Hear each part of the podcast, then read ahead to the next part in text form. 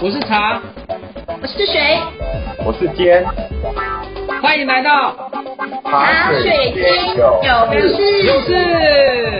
哎，你怎么乱讲？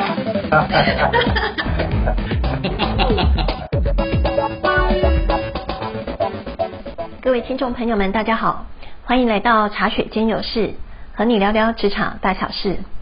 我是水，这一集的茶水间出了什么事呢？出了你我都可能会遇到的事哦，那就是你是不是曾经感到自己的表现或者是成就，并不是自己应得的，反而觉得自己其实是个冒充者。说的具体一点呢，就是当你做好一件事获得称赞的时候，常常会觉得自己只是运气好而已，其实没有对方想的那么好。那么你可能呢，就是出现了冒充者症候群。什么是冒充者症候群呢？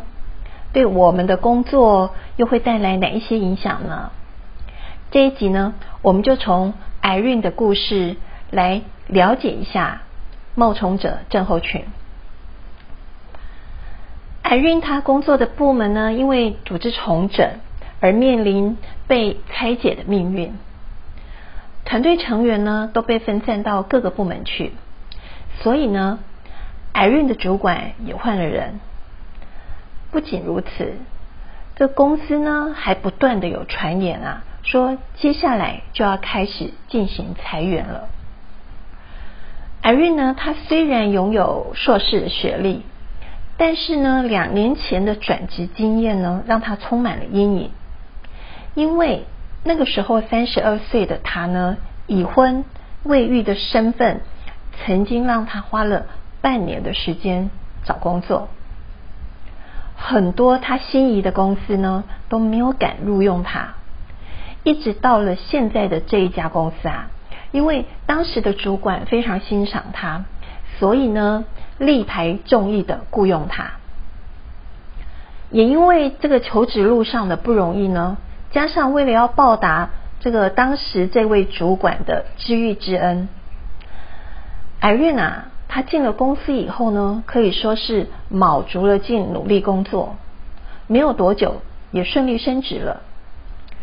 但是啊，这一次的组织重组呢，却让艾瑞十分焦虑，因为啊，艾瑞她一直认为她今天能在公司立足，是因为运气好。能够升职呢，也不是自己的实力，而是主管的偏爱。艾琳她对自己的评价呢，存在着严重的偏差，总是倾向于呢低估自己的实力。即使是获得了认可，但只要艾琳她自己觉得在某一方面呢不够优秀的时候，就会自我焦虑的认为。别人会否定他。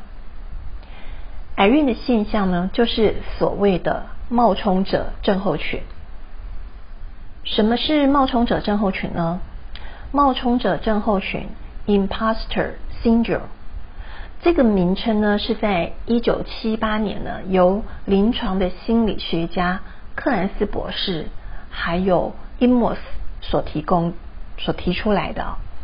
嗯，患有冒充者症候群的人呢，他很难将自己的成功归因在他自己的能力，而且呢，总是担心啊，有朝一日呢会被他人识破自己啊其实是个骗子。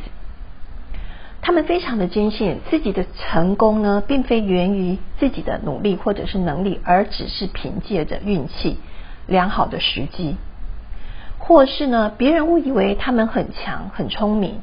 才导致他们成功。就算啊，现实的环境中呢，都已经有证据来指明，他们确实具有优秀的才能，但是呢，他们还是认为自己呢只是个骗子，不值得获得成功。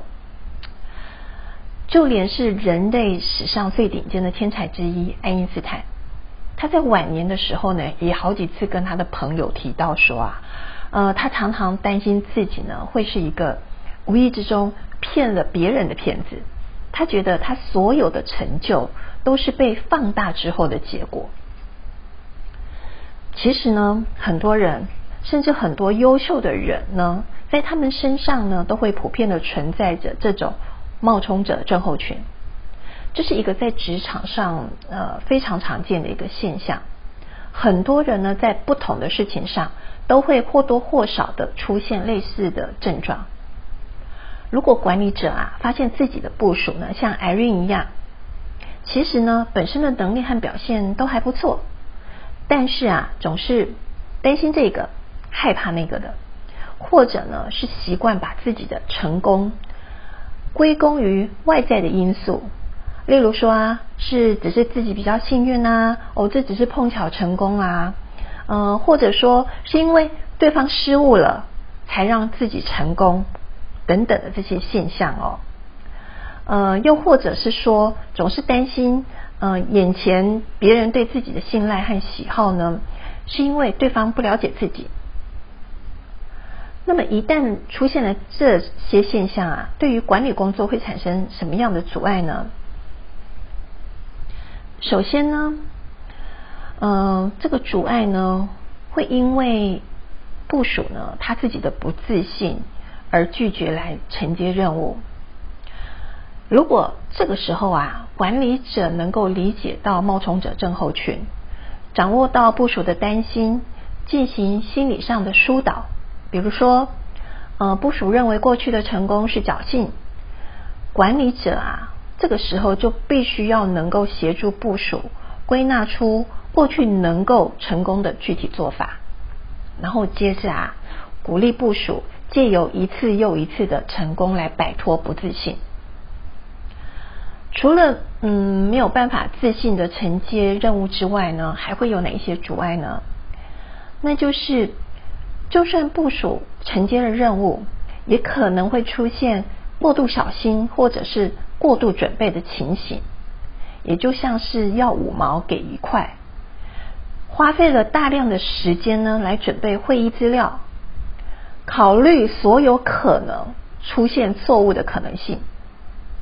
那么，就因为考虑的过于长远，可能就会忽略了眼前必须要立刻执行的工作。这种超额的过度应对呢，带来的就是精疲力竭，还有呢，就是更加的缺乏安全感。如果呢，总是要靠额外的努力做事来确保没有人会对你的事指手画脚。长期下来呢，只会让自己觉得缺乏技能，不够有能力。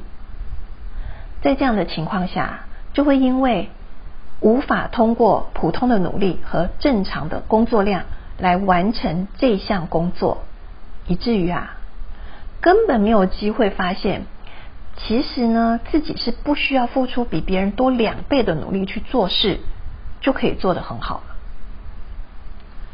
还有另外一个阻碍呢，是在团队合作上，因为呢会担心自己呢没有办法达成必要的高标准而延误工作，或者是觉得自己准备不足，因此呢花了更多的时间来完成一项任务，导致团队进度受到影响。刚刚提到了冒充者症候群呢，对个人产出和团队合作呢，都会带来一定程度的影响。那么该如何来进行调整改善呢？呃，首先啊，呃，确认自己是如何成功的，是经由哪些步骤成功的？比如说啊，呃，你负责的新产品上市三天，销售量呢超乎预期。如果只是觉得自己运气好，那么可能就关起门来，心虚的偷偷高兴。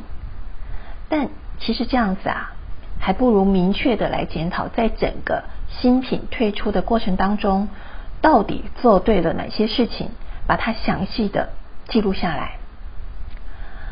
比如说啊，有可能是商品符合市场需求，或者是说商品的陈列很吸引人，又或者是说这个定价定得很好，让消费者觉得 CP 值很高。这是第一点啊，就是要确认自己是如何成功的。那么第二点呢，就是参考周围的其他人的评价，来享受自己取得的成功还有赞誉。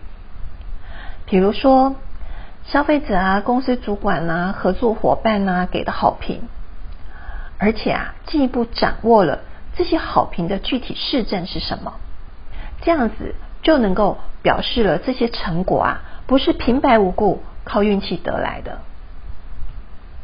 第三点呢，就是不需要过度高估他人的能力哦。呃，其实每一个人的个性当中或多或少都有这种。冒充者的人格，都难免呐，会觉得自己根本没有别人想象的那么强，那么有实力，那么好。但是啊，只要能够意识到自己的个人进步和成长就可以了哦，不需要非得将自己和其他人进行比较。最后一点啊，恰如其分的展现自己，也就是谦虚。而不心虚，自信而不自大。即使呢，具备了某一个程度的冒充者人格哦，只要可以拿捏好恰如其分的尺度，也能够达成谦虚而不心虚，自信而不自大的美好平衡。这一集呢，和大家分享了冒充者症候群。其实呢，这个现象是还挺普遍的。无论是学生或者是进入职场者，都可能会质疑自己是否准备好做自己所做的工作。那么，但是要记住哦，只要你付出努力，就可以不用感到心虚，而是学会自信的享受成就。好了，这一集呢到这边告一个段落。茶水间里还有很多事哦，记得回来关心你我的大小事。